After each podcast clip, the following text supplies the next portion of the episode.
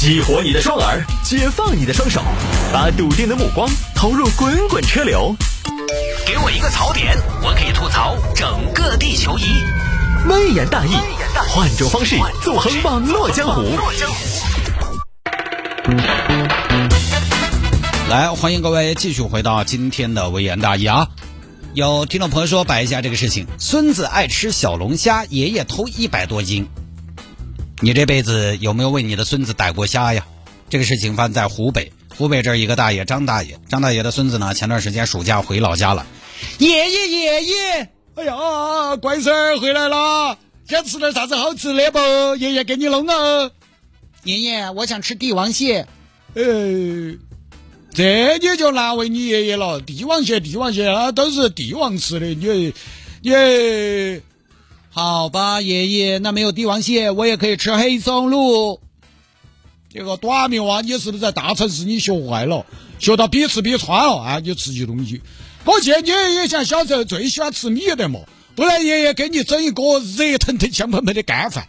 开玩笑的啦，爷爷，爷爷爷爷，我想吃小龙虾。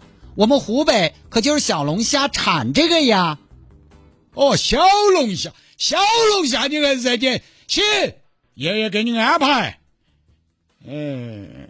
狗的这个小龙虾，你不要说成本也不低哦，二十多块钱一斤，洗了剥了，投进了三十多了。我们湖北就产这个东西，产这个东西的地方吃这个还要花钱买，那也没得道理噻。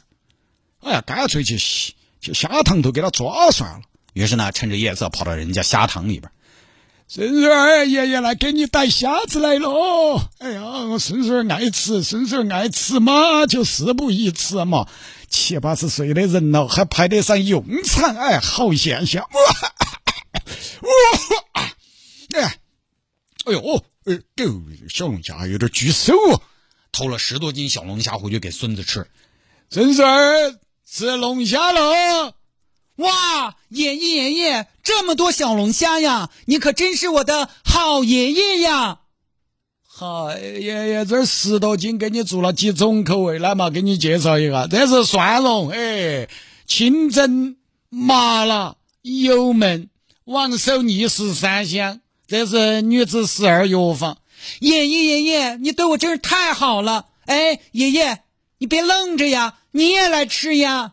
爷爷不吃，你吃。爷爷哎，最不爱吃那个了，吃了一手都是。哇，爷爷这味道也太好了吧！你真是我的好爷爷，谢谢爷爷。哎呀，说啥子谢谢嘛？我是你爷爷，你是我亲孙儿的嘛。哎，哎，好不好吃？好吃啊，爷爷，你要不要吃？哎呀，我不吃，我不吃。哎，看到你吃我就很高兴了。哎呀。爷爷，你怎么了？怎么唉声叹气的？哦，没得事，爷爷只是稍微有点愧疚。怎么了，爷爷？呃，爷爷这个虾，这个虾怎么了？爷爷这个虾呀，买少了啊！哎呀，我是看你喜欢吃，我突然想到，我还有个外孙儿的嘛，就你姑姑他们儿子也回来了，他也没吃成小龙虾，不然我再去买点儿。那个亲孙外孙都是乖孙，亲爹干爹嘛都是好爹，一碗水要端平噻。哎，小龙虾损耗大不管饱，啊，干脆豁出去了，不偷就不偷，偷就要偷够，最后偷了一百多斤。爷爷爷爷，小明哥哥来了！哎呀，小明来了啊！哎呀，小明你快看这是哪个？这是菊花哥哥！哎呀，你们两兄弟好久没见了，你们先耍一会儿，马上吃饭了哈。外公，什么味道这么香啊？你外婆在给你炒小龙虾的嘛？啊，今天中午吃小龙虾呀？哎，岂止是小龙虾，那是小龙虾宴哦。来洗手吃饭了。呃，来，我先来给你们介绍，这个是油焖大虾，这个是极品蒜蓉，这个是至尊清蒸，这个是招牌麻辣。外公，这么多吗？外公，你是不是发财了呀？还是咱们老家要拆迁了呀？即便是在湖北原产地，这桌虾也不便宜吧？哎，你说那些吃完了还有啊？外公，你是不是承包了一片鱼塘啊？哎，菊花哥，外公也太好了吧！是啊，小明弟弟，我们有这样的爷爷可真幸福呀！现在的日子好啦，大家想吃什么就能吃什么了。哎，这也是我们国家的功劳啊！来，别说了，快吃虾吧，爷爷，快来吃。爷爷不吃，你们吃。爷爷，这么多虾，你来吃点嘛。哎呀，爷爷不吃，看到你们吃啊，爷爷就很高兴了。爷爷，你不是吧？这么多，今天真的不用卖惨吧？哎呀，不是，我主要来的剥，剥了一手都是。偷了一百多斤虾，后来被抓了嘛？为什么偷虾？我，我都是为了我两个孙儿。什么意思？我们老年人，人老了都是为儿为女，年龄大了人没得未来了，但是看着后代，就像是看到了未来。我们是过去了，他们才是今后。我们是昨天了。他们才是明天，那跟这有什么关系啊，大爷？啊，有什么关系？你就说，这跟这事儿也没关系啊。你是说什么明天、未来什么的，这有什么关系？哎，我还不是想能为他们出把力就出把力，能帮他们搭把手就搭把手。老人家。听您这个话，您偷虾的背后还有您的苦衷啊！我我有苦衷，怎么了？说说吧。我两个孙儿，我两个孙儿在外地读大学，这两个孙儿，要不说也是我命苦。怎么了？也是我命苦。我这两个孙儿一年，他们就只回来两次。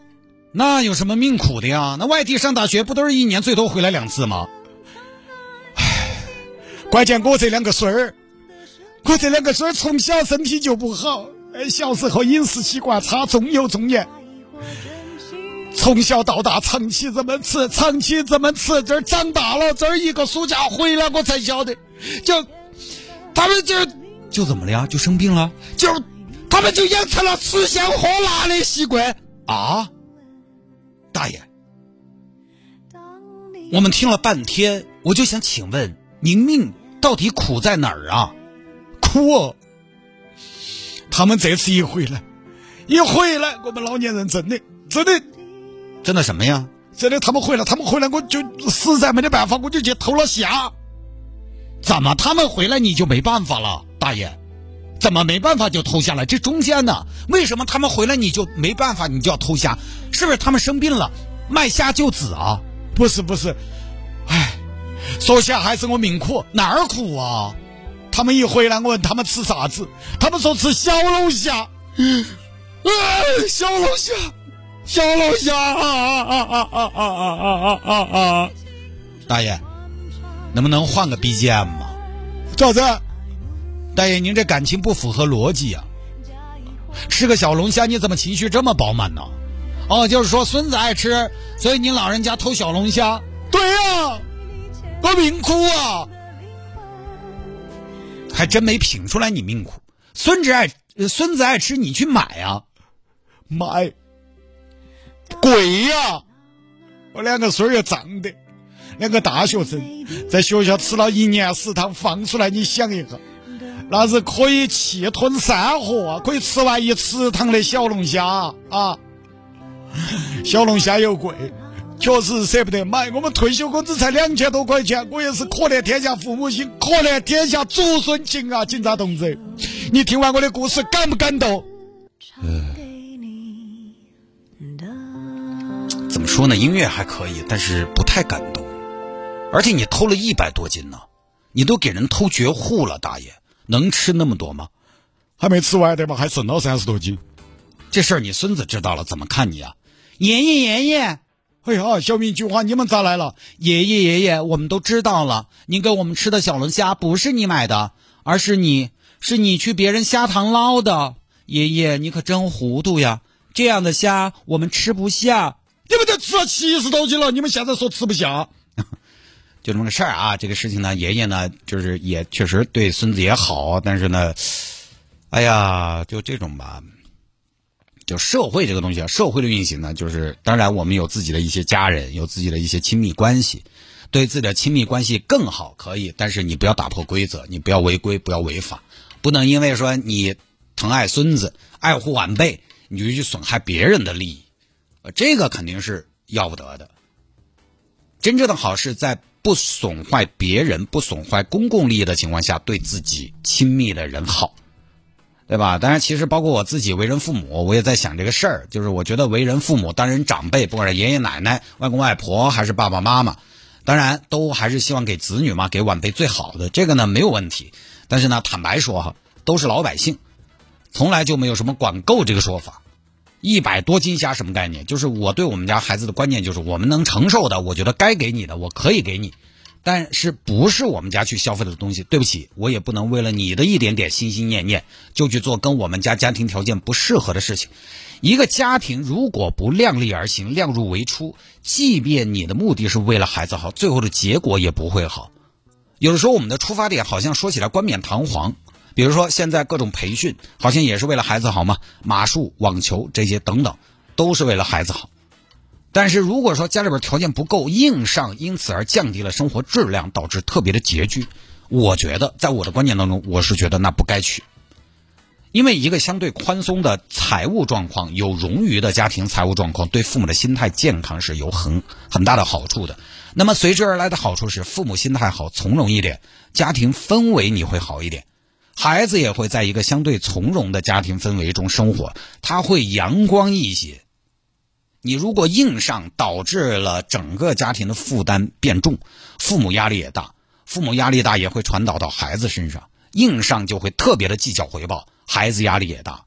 呃，家庭氛围不好的话，孩子会承受很大的压力。这个真是我小时候也有经验，当然我爸妈不是因为乱花钱，就是因为我。我爸管我相对比较严格，有的时候经常骂我，但我小时候也不听话，经常把我吼到吼到的。所以呢，呃，实际上在我小时候哈，跟现在有些娃娃，就我我这个暑假观察我们家姑娘，我们家姑娘呢，她就喜欢在屋头待到。哎，我说你开学了，你高不高兴？不高兴。但是我小时候跟她完全相反，我小时候呢，我就拼命的想要开学，我就想到学校去。为什么？因为家里边氛围就是对我来那个时候来讲呢，我觉得太严肃了一点，太压抑了一点，所以我就想跑到学校头去。然后现在我们家姑娘为啥子喜欢在屋头待待？她确实觉得屋头的氛围要好些。哎，这个是有区别的，对吧？所以我觉得回到说这个满足孩子的这种需求哈，没有什么东西对孩子最好的，适合才是最好的。那有些家庭工薪阶层，他非要把孩子送到私立学校去；有些家庭普通百姓，非要把孩子送到国外去，还是挺贵的国家。如果整的家里也拮拮据，我觉得没必要。因为一旦说用钱上捉襟见肘了，当家长的不太会有好脾气，这个也会影响孩子。所以我觉得给孩子一个匹配的消费，不要把日常和打牙祭混淆也很重要。就不要硬上，吃小龙虾不是日常。我说实话，你看我我都工作十多年了，说起来好歹也是个明星。我自己出去吃小龙虾，我当然不怎么吃啊。我自己出去吃小龙虾，我都不可能吃净的小龙虾。人家卖小龙虾的，他你看他卖小龙虾的，他好歹要出点什么呢？卤水拼盘。为什么要出卤水拼盘？为什么有的你吃完小龙虾可以加点面？它实际上加这些主食啊、配菜啊什么的，是为了降人均，它是为了拉低客单价。因为这个小龙虾一一旦你要指着吃饱这么一个净吃小龙虾这么一个目标去的话，我觉得。